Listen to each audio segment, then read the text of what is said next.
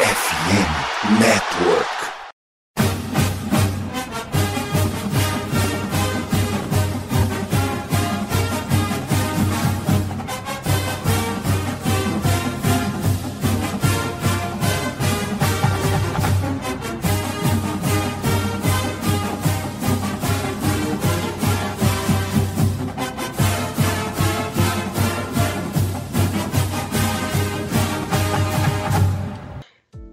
Saudações, amigos! Saudações, fãs de esporte! Saudações, fãs dos esportes universitários, do futebol americano universitário, mais precisamente. Que grande prazer, que grande alegria, que grande satisfação! Estamos chegando mais uma semana com o meu, o seu e o nosso CollegeCast hoje, segunda-feira, dia 21 de agosto. A gente está chegando na semana em que volta o futebol americano universitário para falar de Pac-12, para fechar as análises da Power 5. Hoje a gente fala de Utah, Colorado, Oregon, Oregon State, Washington e Washington State para completar esse nosso giro pelos times das cinco principais conferências em um ano que, quiçá, pode ser o último da Pac-12 e de forma não intencional a Pac-12 fica por último também nas nossas análises a gente chega hoje para fazer essa parte final. Mas antes de começar a falar sobre Oregon, Washington e companhia limitada, vamos começar apresentando a mesa? Primeiramente, André, muito boa noite. Eu cheguei a cogitar a possibilidade de deixar você falar sobre Colorado, mas eu tenho pena dos nossos ouvintes que não tem 35 minutos para ouvir você falar sobre o Dion Sanders e de como o Travis Hunter vai se alinhar nessa defesa então, né, eu resolvi te dar uns times mais inúteis para ver se você se contém.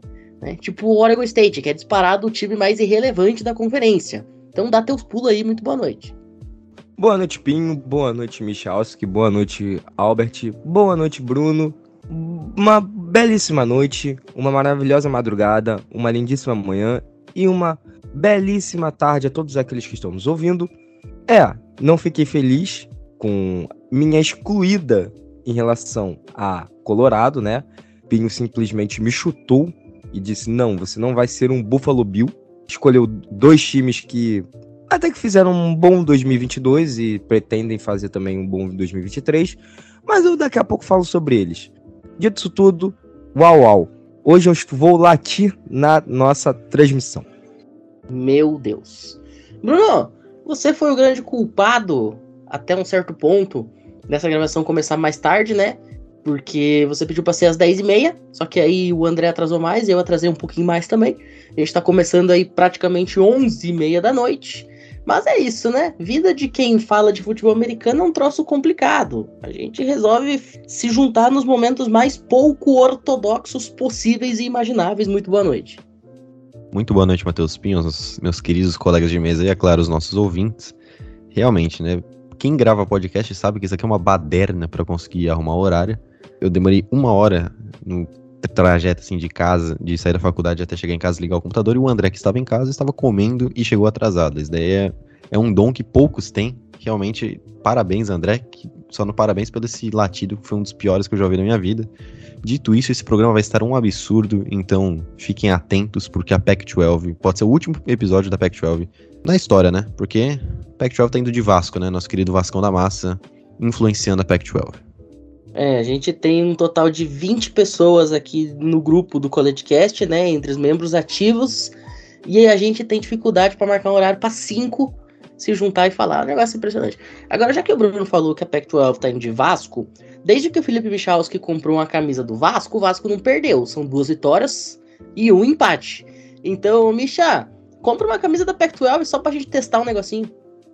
Olá a todos, tudo bem com vocês aí? Boa noite, Pinho, Bruno, Albert e André. Cara, me paga, me dá o dinheiro, manda o Pix que eu dou um jeito aí. A gente discute aí. Só para antecipar para o pessoal, vou falar de Washington State, já que ninguém citou.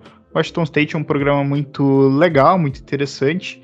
Faculdade de grandes lendas do futebol americano, como o glorioso Ryan Leaf e que é uma das quatro faculdades que ainda não sabe o seu futuro ano que vem. E vamos lá. Quem não conhece o Ryan Leaf é um cara aí que ousaram dizer que talvez deveria ter sido escolhido antes do Peyton Manning no draft.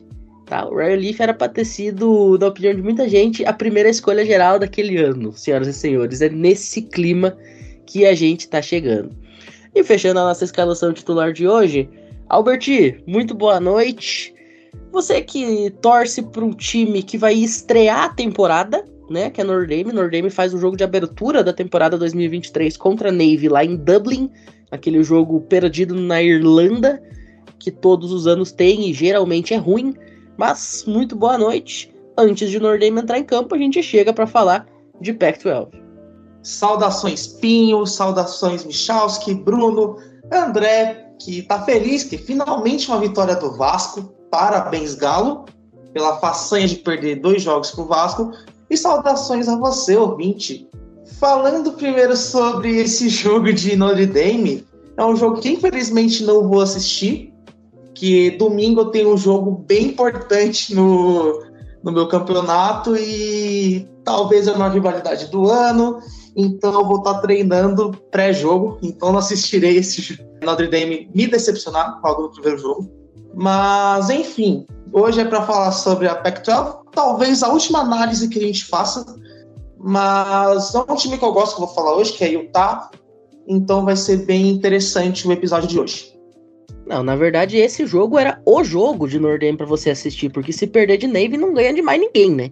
Se ganhar de Navy, talvez já não ganhe de mais ninguém. Agora imagine se perder de Navy. Então esse é o jogo que é legal pro torcedor de Nordem assistir, diga-se de passagem. Bom, a gente agora faz uma rápida pausa, tem vinhetinha vindo aí. Na volta tem bloquinho de recados, não saiam daí.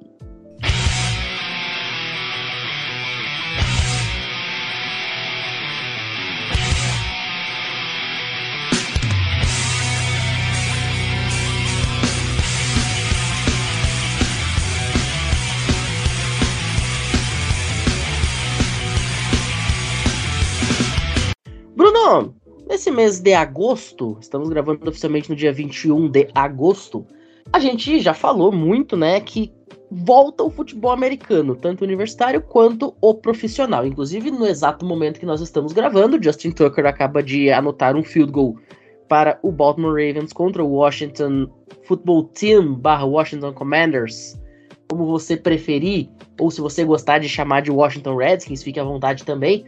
Mas pré-temporada da NFL tá rolando, pré-temporada do college também está a pino. E com a volta do futebol americano às telinhas, também volta o melhor jogo já inventado no planeta. Que é o que, Bruno Oliveira? O nosso querido Fantasy Football, meu caro amigo Matheus Pinha. Exatamente, volta o Fantasy Football. E esse ano, senhoras e senhores, você que já é o maior jogador brasileiro de Fantasy Football, ou você que não sabe nem como é que escreve Fantasy Football, que você nunca abriu o Sleeper, ou o Fantrax, ou o app da NFL, você que nunca jogou essa bagaça, você não sabe nem o que que é, a FN Network trouxe uma oportunidade, independentemente de qual categoria você se encaixe. Porque neste ano, a gente está abrindo a Superliga Esporte América de Fantasy patrocinada pela loja Esporte América e também pela casa de apostas BetTT, que vai pagar quanto, meu caro Bruno Oliveira, em premiações? No total são 5 mil reais. E quer saber de uma coisa, Pinho? Fala para eles quanto custa para entrar na liga. Free, 0800, nada, tá? É de graça, é de grátis, como diria meu avô. Então, meu filho, você tá pensando o quê? Você tá esperando o quê? Você tem a chance de talvez botar 5 mil reais em premiação no seu bolso e você não vai pagar absolutamente nada para isso.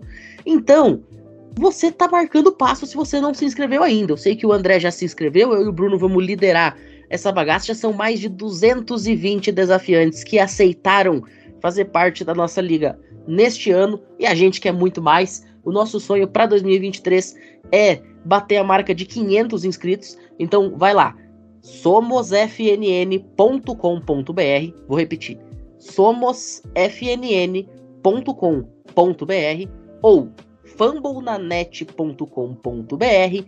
Vai ter a aba lá da Superliga de Fantasy. Você se inscreve. Dentro de alguns minutos, eu ou o Bruno vamos entrar em contato para confirmar a sua inscrição, te dar mais algumas dicas e já você já vai ser alocado ali para fazer parte deste que tem tudo para se tornar, e é o nosso sonho, se torne a maior liga brasileira, o maior campeonato, o maior certame brasileiro no que tange a fantasy football. Então, vou repetir. Somos fnn.com.br ou famonanet.com.br. 5 mil reais em premiação ao seu dispor, com apenas um clique, sem pagar nada. É só vir, se divertir, jogar e ganhar. Fechado? Então, dito isso, daqui a pouquinho a gente está de volta para começar a falar de Pac-12. Não saiam daí.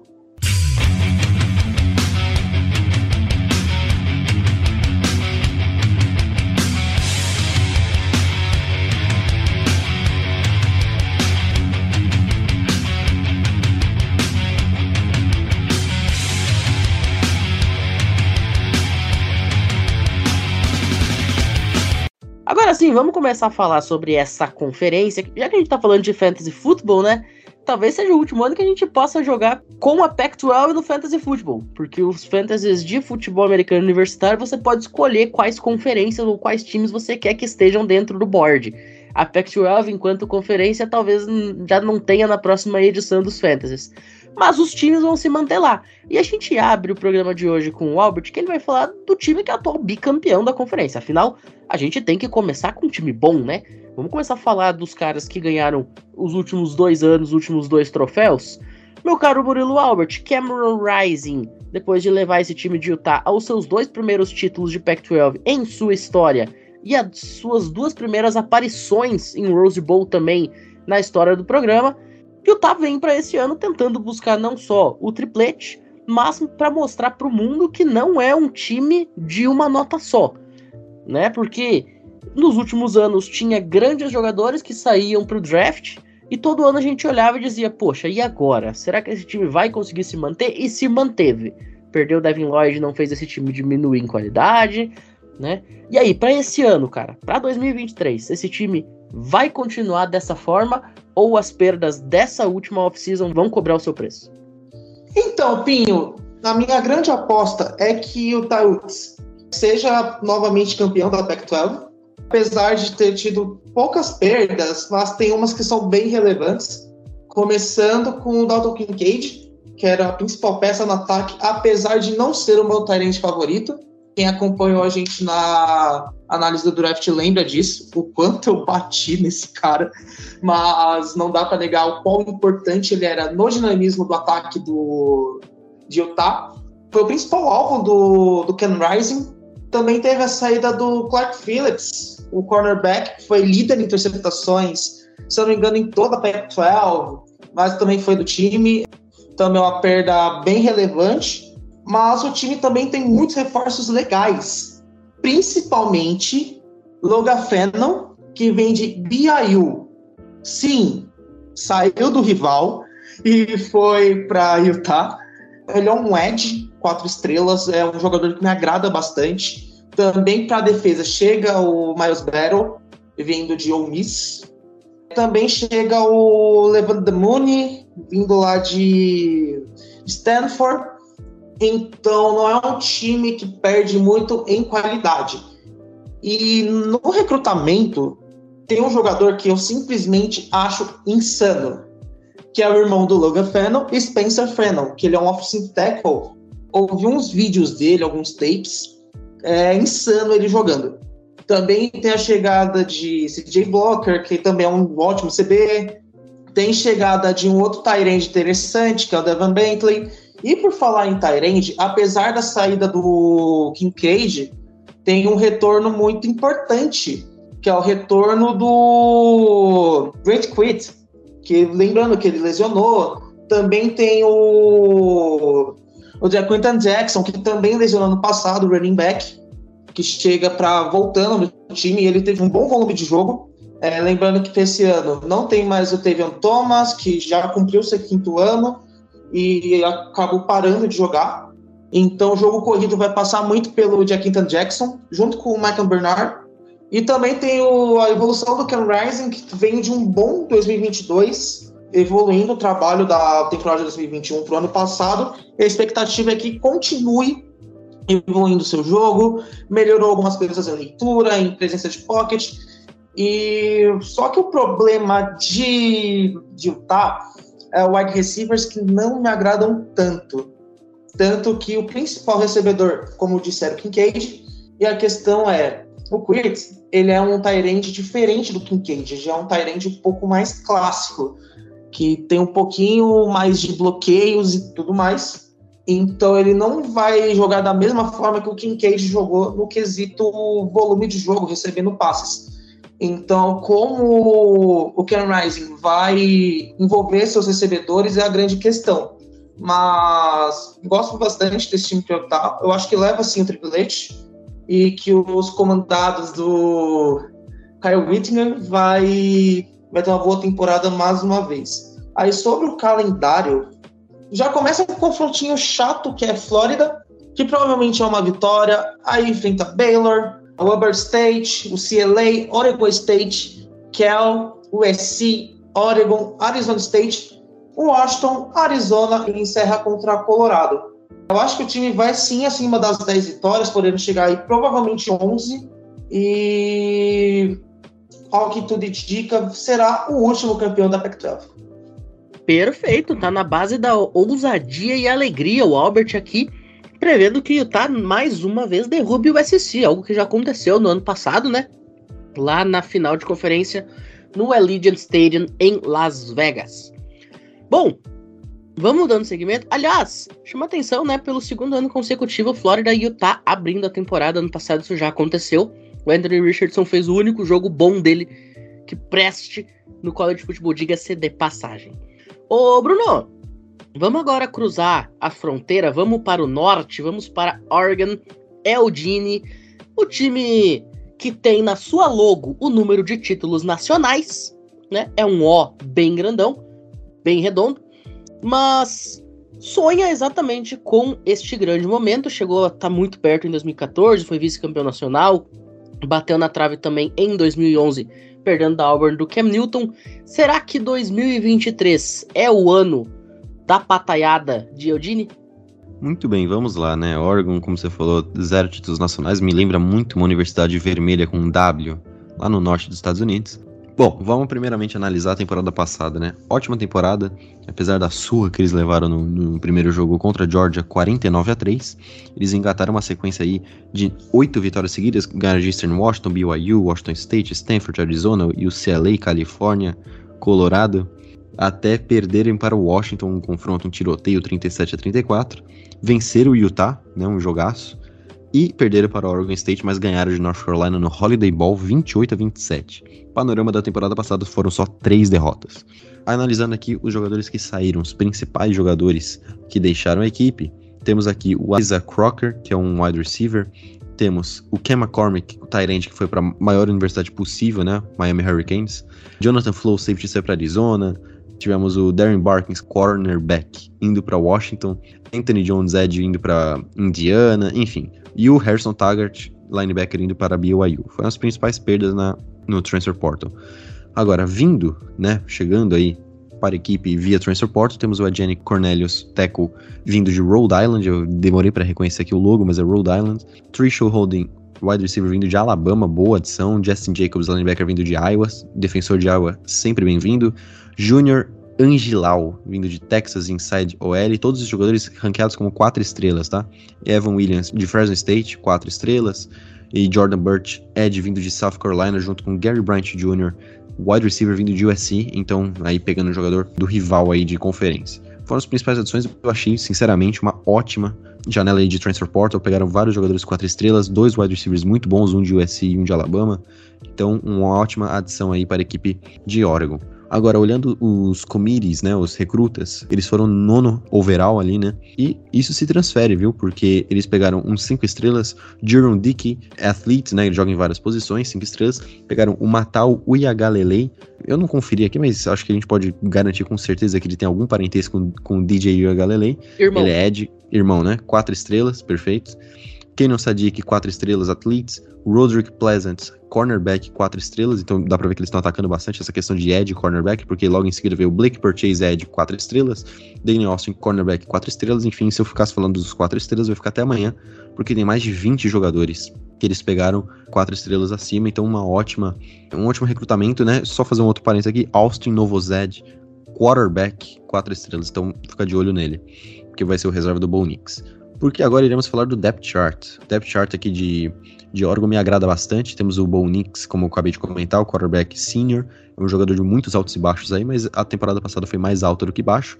E um jogador que chega pro draft, né? Então ele tem intenção aí de se solidificar como uma das principais opções ali na primeira rodada. No banco dele tem o Ty Thompson e o Alcin Novozed, como eu acabei de falar.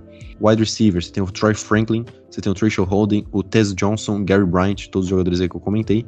Então, para mim, é um corpo de wide receivers muito interessante, né? São três seniors que eu comentei e o Troy Franklin é junior.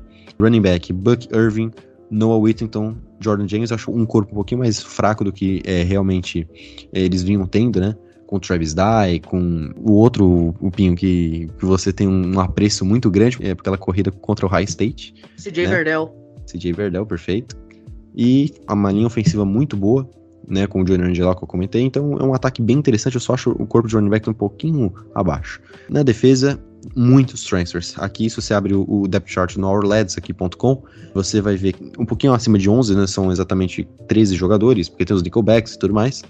Se você for ver, somente 5 não são transfers. Então eles têm uma unidade aqui com 8 transfers, uma unidade nova, então pode ser que falte um pouco de química aqui durante a temporada, mas eu acho que é uma equipe bem postada, né? Tem o seu talento. Então, na minha visão, eles são um time bem, bem fechado para essa temporada. Eu tô muito confiante com o Oregon, tá? Eu acho que é uma equipe que vai brigar lá nas cabeças, né? Como, como diz o, o pessoal. Acho que vai bater de frente com o Utah e o USC. Eu acho que vai ficar um pouquinho abaixo ali pela, pela falta de talento. Eu discordo um pouquinho do Albert, por mais que o Utah seja um grande time, eu acho que o USC papa tudo essa temporada, porque tem Caleb Williams, então acho que ele vai fazer é, milagre lá. Mas, olhando aqui os jogos de Oregon para essa temporada, eles começam em casa contra Portland State, depois jogam fora de casa contra Texas Tech, jogam em casa contra Hawaii e Colorado, o time que eu vou falar daqui a pouco. Jogam fora de casa contra Stanford e Washington, em casa contra Washington State, Utah fora, California Golden Bears em casa, USC em casa, isso aqui é interessante, jogar em casa. Acho que tá sem horário, porque aqui o jogo tá marcado para duas da manhã, né? Espero que não seja.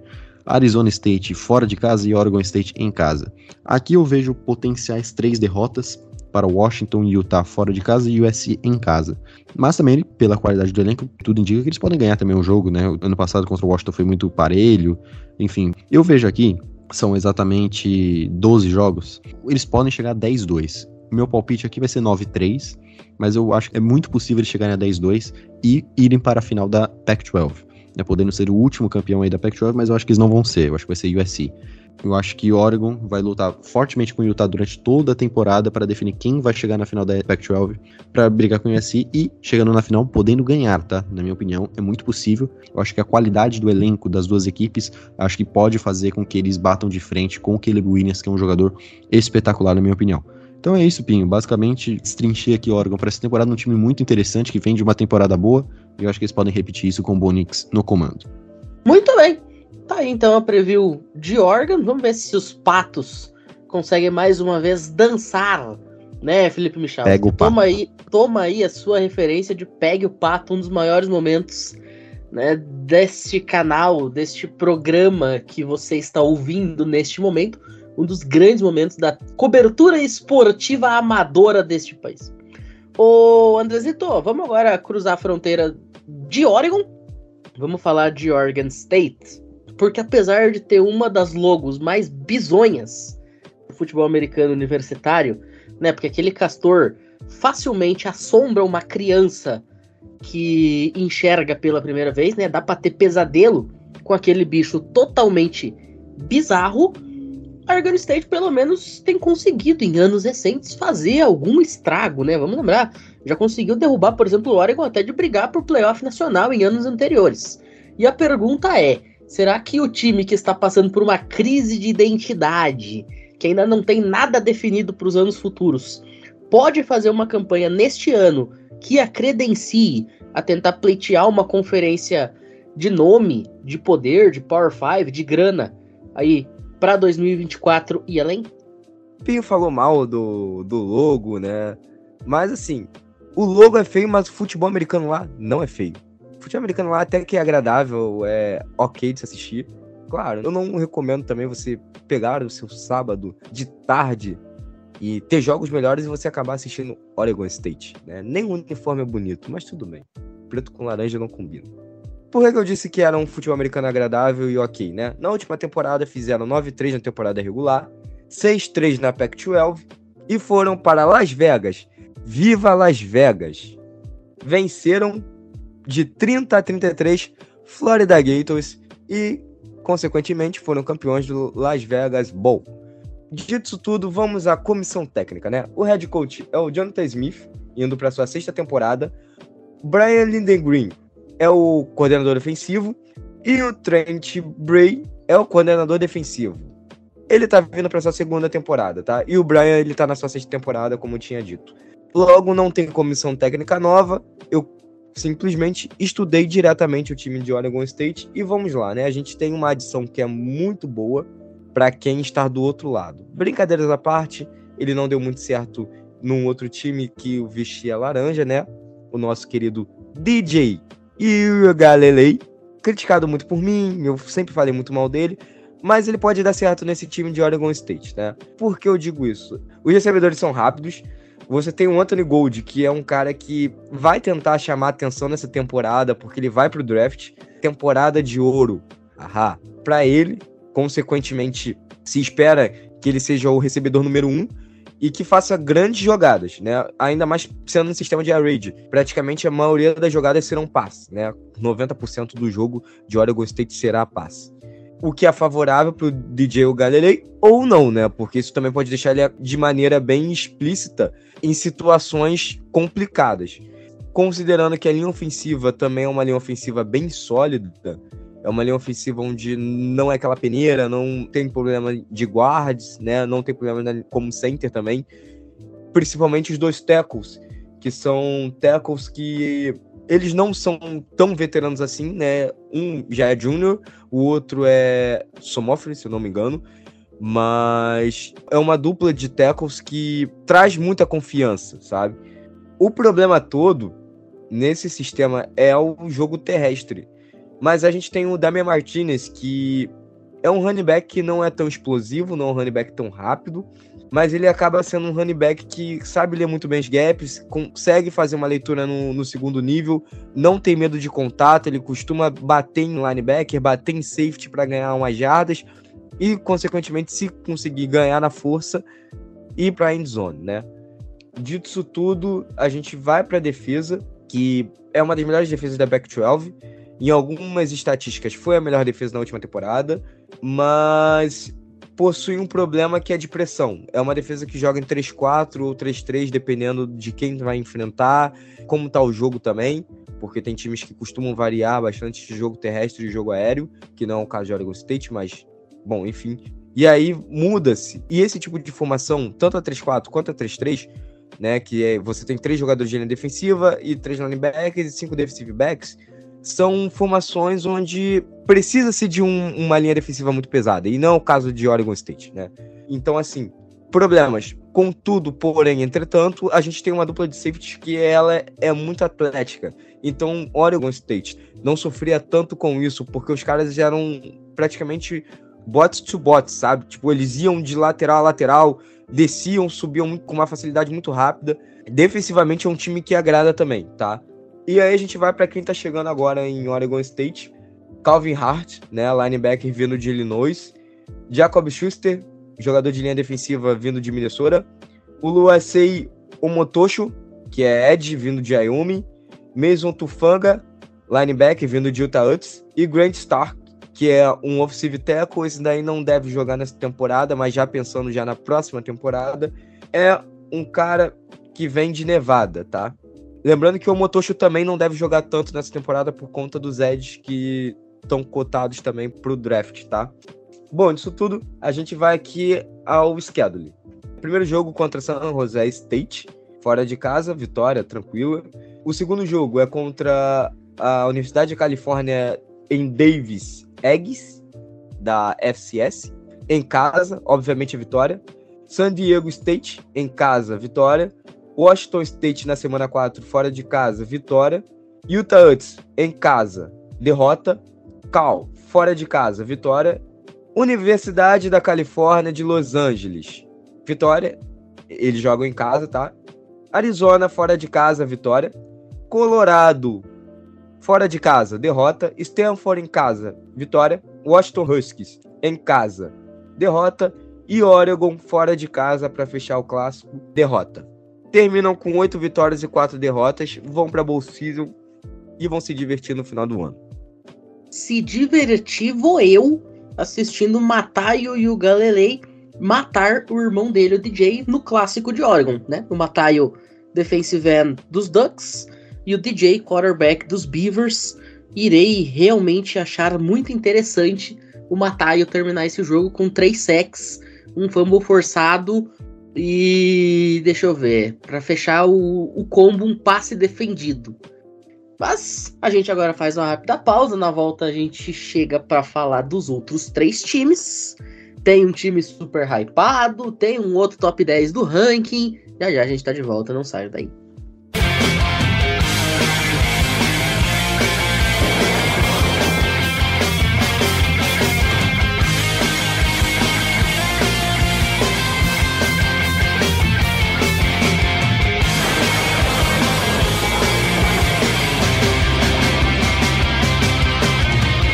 Michalski, vamos falar sobre o Washington State, porque o Washington State tem algo similar com o Oregon State, que é a questão de ser um dos times que ainda não tem seu futuro definido para o ano que vem.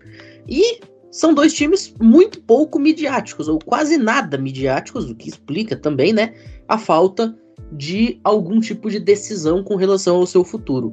A questão é, Washington State ano passado viveu bons momentos. Teve uma temporada talvez até um pouquinho acima das suas expectativas. E precisa desesperadamente de mais uma campanha interessante para tentar pleitear algo de mais especial nos próximos anos e tentar sair da sombra de ser o primo pobre dos Huskies. Bom, eu não vou entrar muito no mérito da questão externa né, do futebol americano, porque, enfim, né, eu acho que é uma questão para ser abordada em outros momentos. Focando no futebol americano, Washington State, sim, é um dos menores programas da Pac-12, mas é um programa que nos últimos anos ele tem apresentado uma consistência considerável. Nos últimos nove anos, o time foi para Ball Season em oito. O time teve, durante muitos anos, como técnico o Mike Leach, que depois foi para Mississippi State que depois infelizmente faleceu, né? Teve o Nick Rolovich também, que foi um técnico bastante lembrado, que foi técnico por muitos anos em Hawaii. E agora em 2023, para a terceira temporada, nós temos o, o Jake Dickert, que é um técnico que nas duas temporadas conseguiu manter o time numa média de sete vitórias por temporada. É um time mediano, assim, é um time que não está entre os melhores, até faz alguns jogos muito bons, muito consideráveis, mas também está muito longe de estar tá entre os piores, né? E o ano passado foi assim, né? O time venceu sete partidas, perdeu seis, né? Perdeu seu ball contra Fresno State e perdeu cinco jogos para equipes que eram superiores. Perdeu para Oregon, perdeu para USC, Oregon State e Utah e Washington, talvez que eram as equipes melhores que ela ali no caso.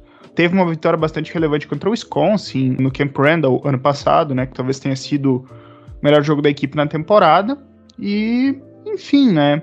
Para esse ano, o Washington State de novo, né? Pela segunda temporada seguida, perdeu os dois coordenadores, né? Teve um que foi para North Texas e o outro acabou indo parar como coordenador defensivo de Arizona State, né? Então, para essa temporada vai ter Ben Arbuckle como coordenador ofensivo. Ele vem de Western Kentucky, que é um time muito bem conhecido por, nesses últimos anos, ter ataques muito dinâmicos, que pontuam muito. É um dos melhores times do Grupo 5 nesse aspecto. E defensivamente tem o Jeff Schmedding, que ano passado foi coordenador defensivo de Auburn. Não deixou muitas lembranças lá, né? Mas com certeza um dos coordenadores defensivos do college football. O recrutamento não foi lá grande coisa também, assim. Washington State tem uma média de recrutamento ali na casa de 59, 60. Nessa última temporada foi o 63 recrutamento. Não teve nenhum jogador quatro estrelas. O Washington State raramente recruta atletas quatro estrelas, porque o principal problema de Washington State é geográfico. Washington State fica no noroeste dos Estados Unidos, e mais especificamente a cidade de Pullman, que é a cidade que é baseado no programa, é uma cidade de 30 mil habitantes que fica na divisa com o estado de Idaho. Inclusive, tem a Batalha do Palaus contra Idaho Vandals, que são cidades ali que ficam a 13 quilômetros de distância uma da outra, né? Até uma raridade até de confrontos, né? Que a gente vai falar de proximidade geográfica daqui para frente, né? Então fica ali naquela divisa, né? É um lugar pouco amigável, né? Para receber recrutas. E os melhores jogadores que Washington State recebeu foram jogadores transferidos, né? O time teve, talvez, como grandes adições o, o wide receiver Kyle Williams, que veio de UNLV, Josh Kelly também, wide receiver vindo de Fresno State. Todos atletas três estrelas, não tem nada muito além disso, assim.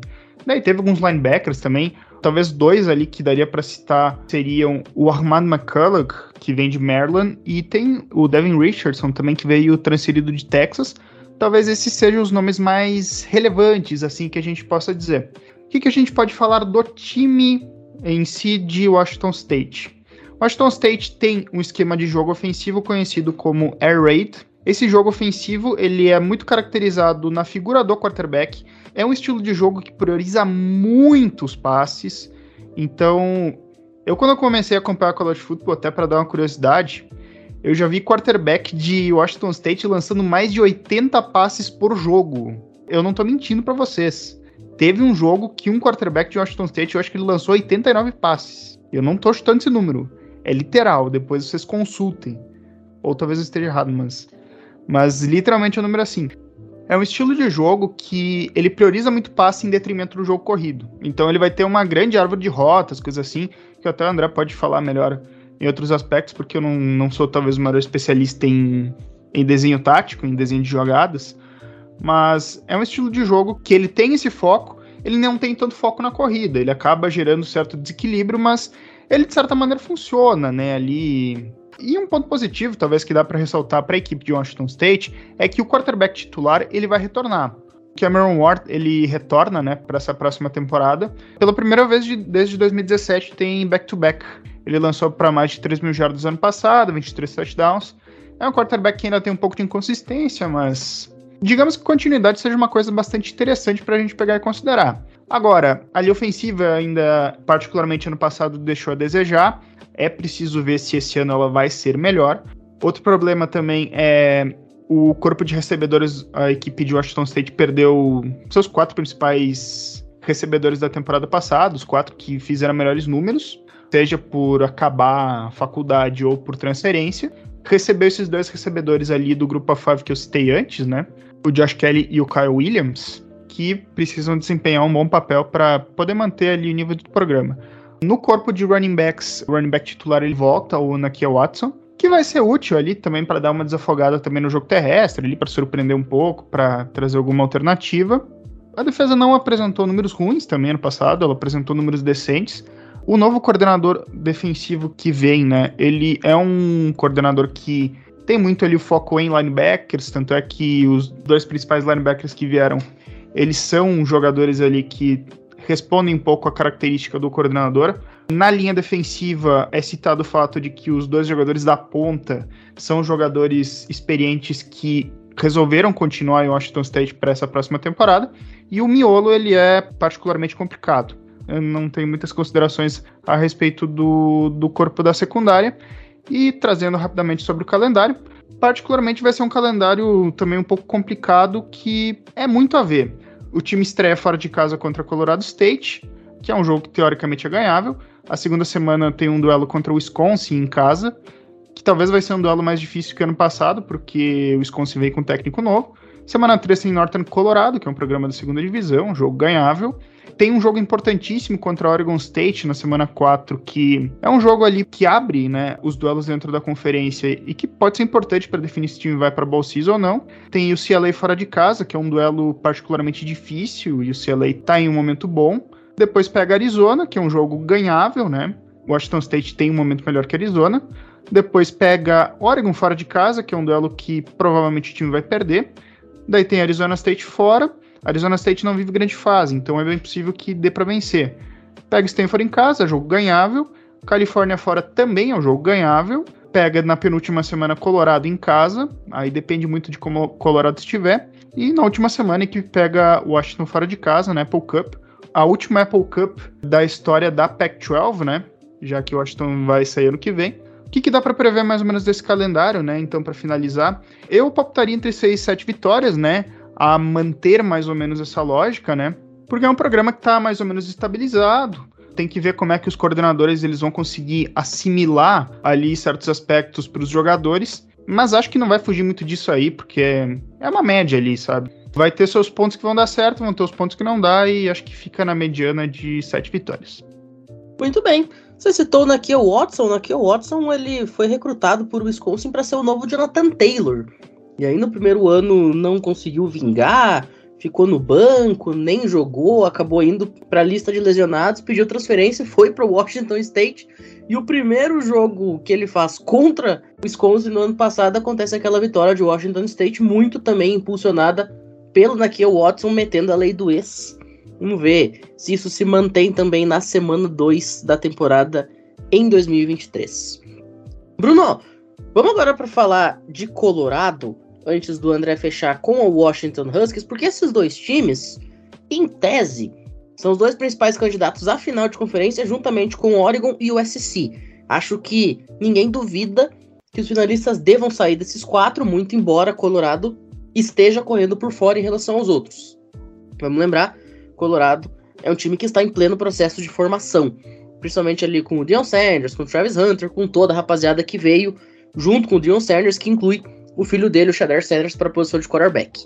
A grande questão agora é: será que esse time que no ano passado ganhou um jogo pode, de uma hora para outra, no instalar de dedos, um passe de mágica, ser um time de 10, 11 vitórias? Então, vamos lá. Além desses que você citou, tem Utah também, né? Que é um time extremamente forte, né? Como o Albert muito bem citou. Mas nem tudo são flores, né? Eu até me assustei, eu falei que no, no off, eu não acompanhei tanto Colorado temporada passada, eu não sabia que eles tinham ganho um jogo ano passado e foi na prorrogação. Eles perderam para TCU, Air Force, Minnesota, UCLA, Arizona, ganharam de Cal Golden Bears na prorrogação 20 a 13, depois perderam para Oregon State, Arizona State, Oregon, USC, Washington e Utah, tomando 63 a 21. Mas passado é passado, isso daí é, é basicamente ADS e DDS, né? Antes de Dion Sanders e depois de Dion Sanders. Tudo que tá no passado não importa mais porque a coisa mudou e mudou federal. Primeiramente, quem que eles perderam? Poucos jogadores assim de relevância, porque Colorado, né, né?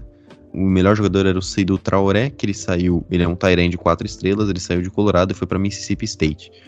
O resto são três estrelas, sinceramente não, não vale muito perder tempo falando com eles, porque a maioria das pessoas não conhece. Agora, quem chegou aí são outros 500.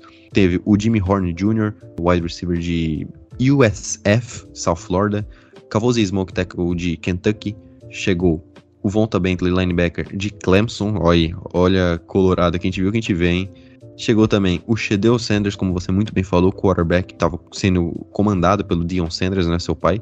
E também o Shiloh Sanders, o safety, filho do Dion Sanders, irmão do Shedeur.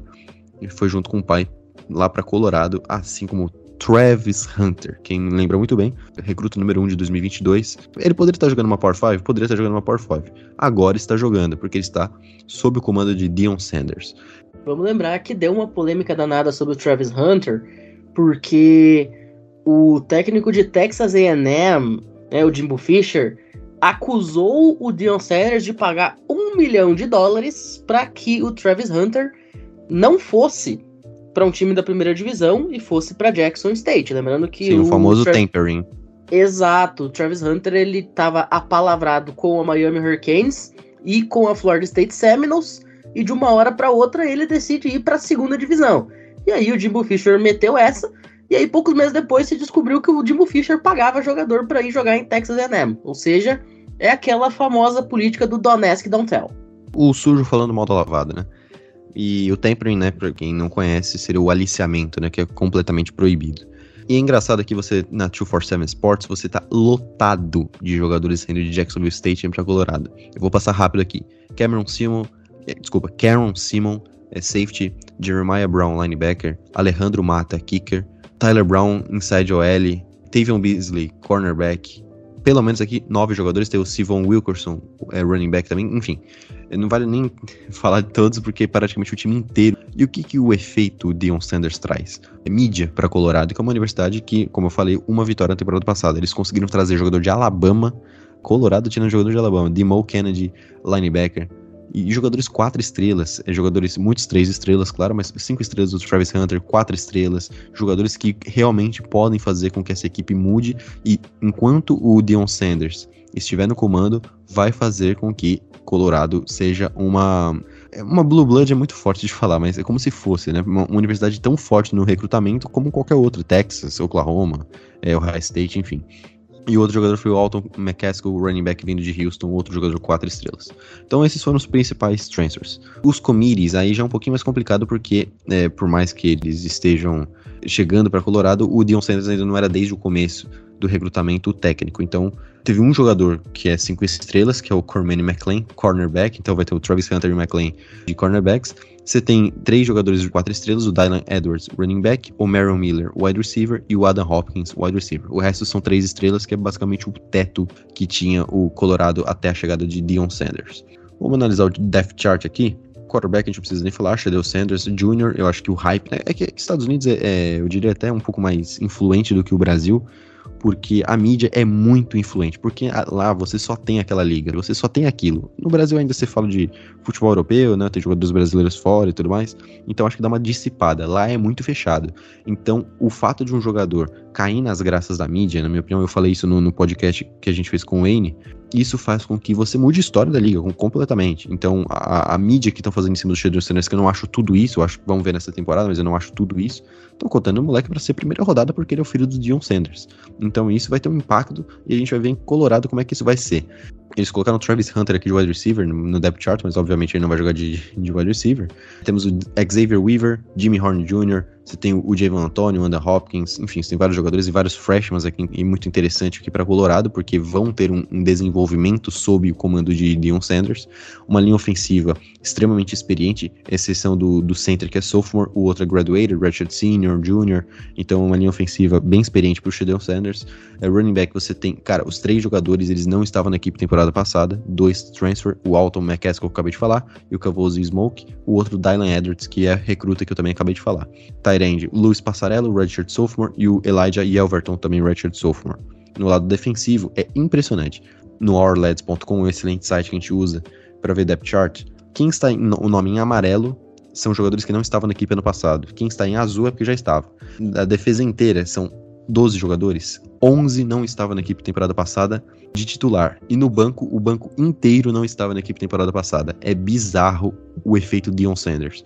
É, o único jogador que se mantém é o Trevor Woods, safety, strong safety, junior. O resto, todos os defensores reservas e 11 dos titulares, 10 dos 11 né, no caso, são jogadores que vieram depois do Dion Sanders assumir a equipe. Isso mostra o impacto que tem no, no quesito transfer portal, vai ter um impacto nos committees, vai ter impacto na mídia colorada, vai ter muito mais jogos sendo televisionados. Jackson State já teve um grande boom ali, pô, o Travis Hunter, porque vai ficar na história, né?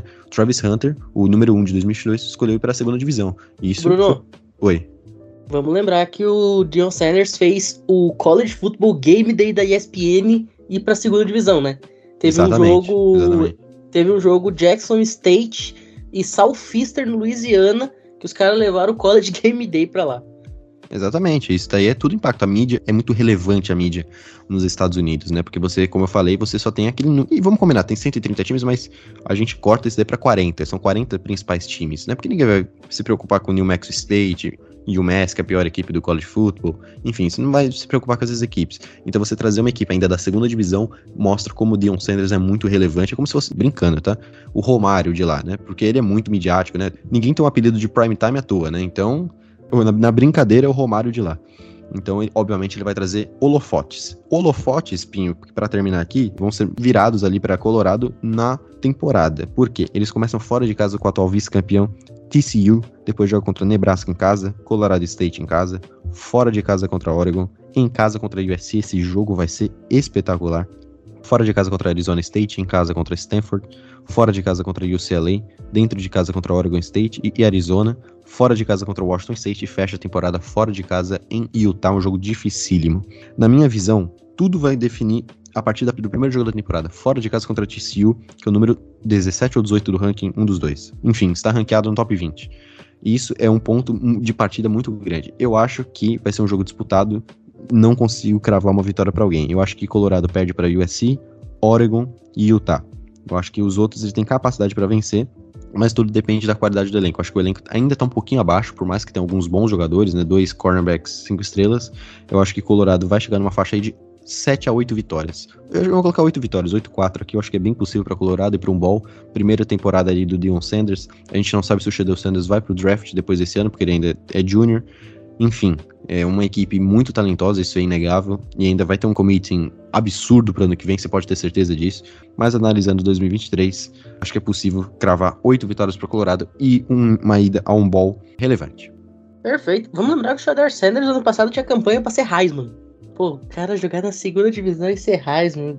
Não, não, gente, não. O Andrezito, fecha então o programa falando de Washington. Ninguém entendeu bulhufa nenhuma por que, o Washington é um time top 10 do ranking.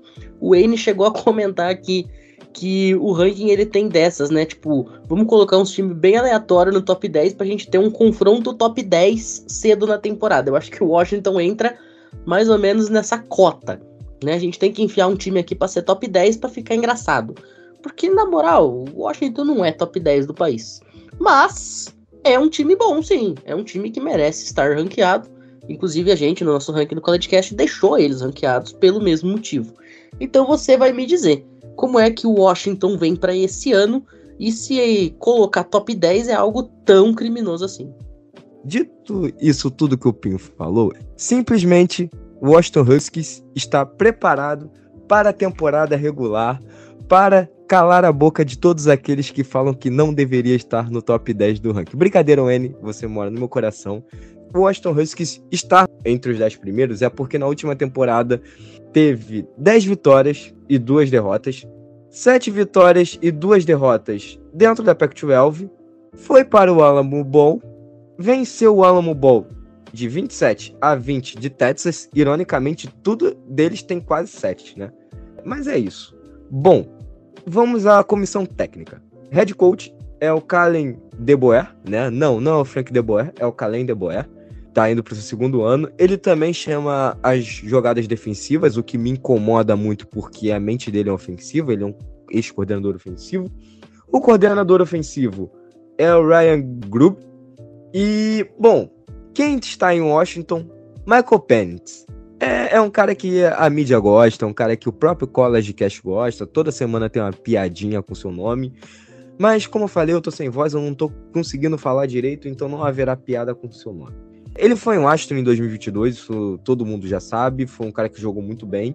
E espera-se que ele mantenha o um nível e faça com que esse time de Washington mantenha esse nível ofensivo alto ele tem uma linha ofensiva que não é ruim, é uma linha ofensiva sólida, é uma linha ofensiva que dá segurança, dá tempo para ele fazer a leitura progressiva, conseguir encontrar seu recebedor livre e soltar essa bola, né?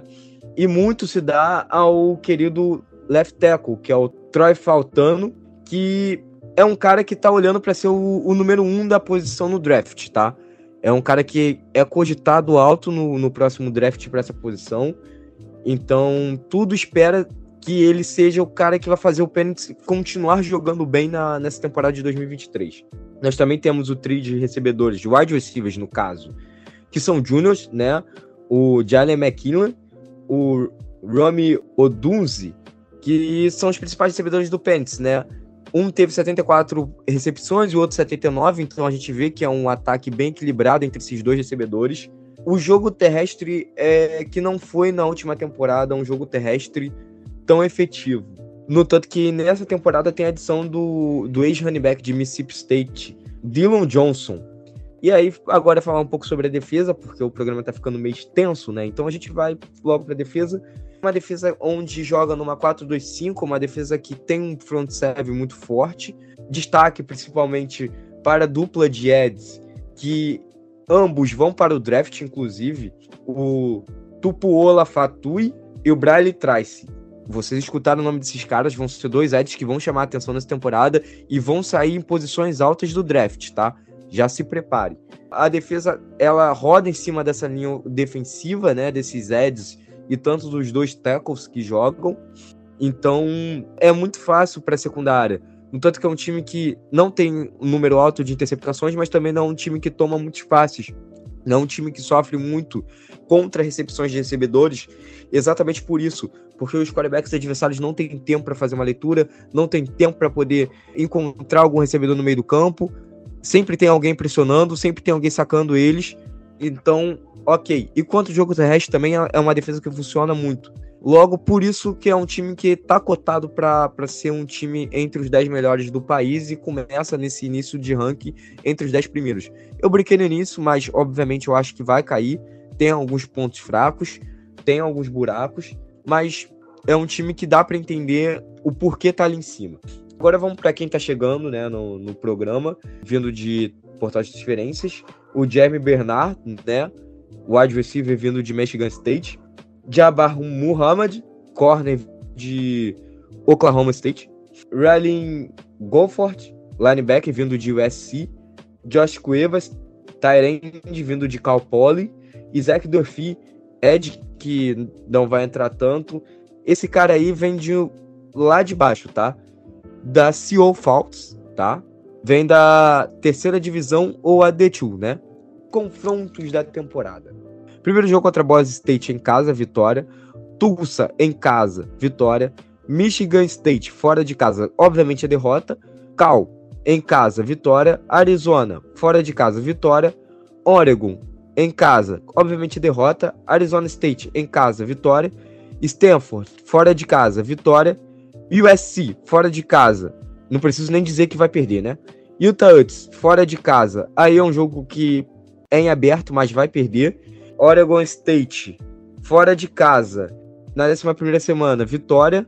E na última semana, enfrenta em um clássico Washington State em casa para vencer. Termina a temporada com nove vitórias e três derrotas. Tem uma derrota a mais do que na última temporada. Mas é isso, tá? Perfeito, vamos ter que arrumar um husky siberiano aqui pro próximo episódio pra gente ver se a gente acerta. Eu aceito! Eu gosto de doguinhos. Vamos arrumar um husky siberiano aí pro próximo. Bom, a gente vai ficando por aqui então, né? Fechando essa previsão da Pac-12, encerrando as previsões da Power 5.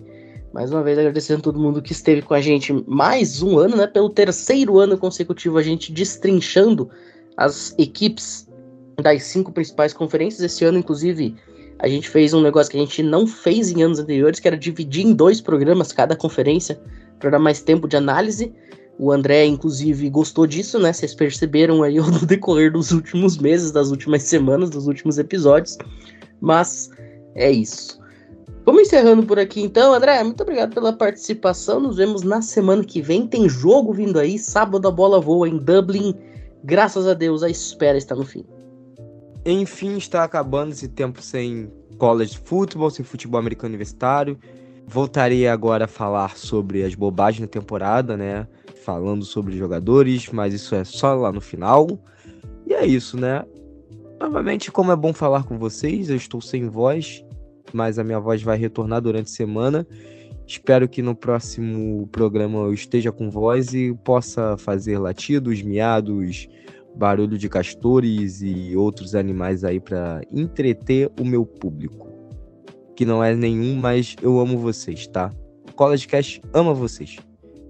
Esse sim tem vários seguidores. Beijos, até a próxima. Tchau, tchau entreter o público que não tem é um negócio impressionante, né, Bruno?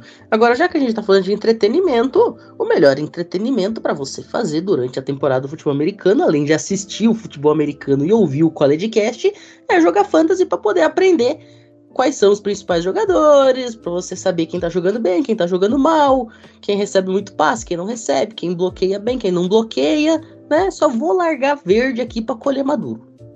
Exatamente, né? Eu já lanço uma, uma maldição aqui. Quem não entrar no Fantasy, o time vai ser 4 e 13 na temporada da NFL. E no college não vai entrar nem no top 25. A gente tem que apelar, né, para pra pessoa falar: Não, isso daí é besteira. Mas e se acontecer? Não vou evitar, vou entrar no, no, no Fantasy.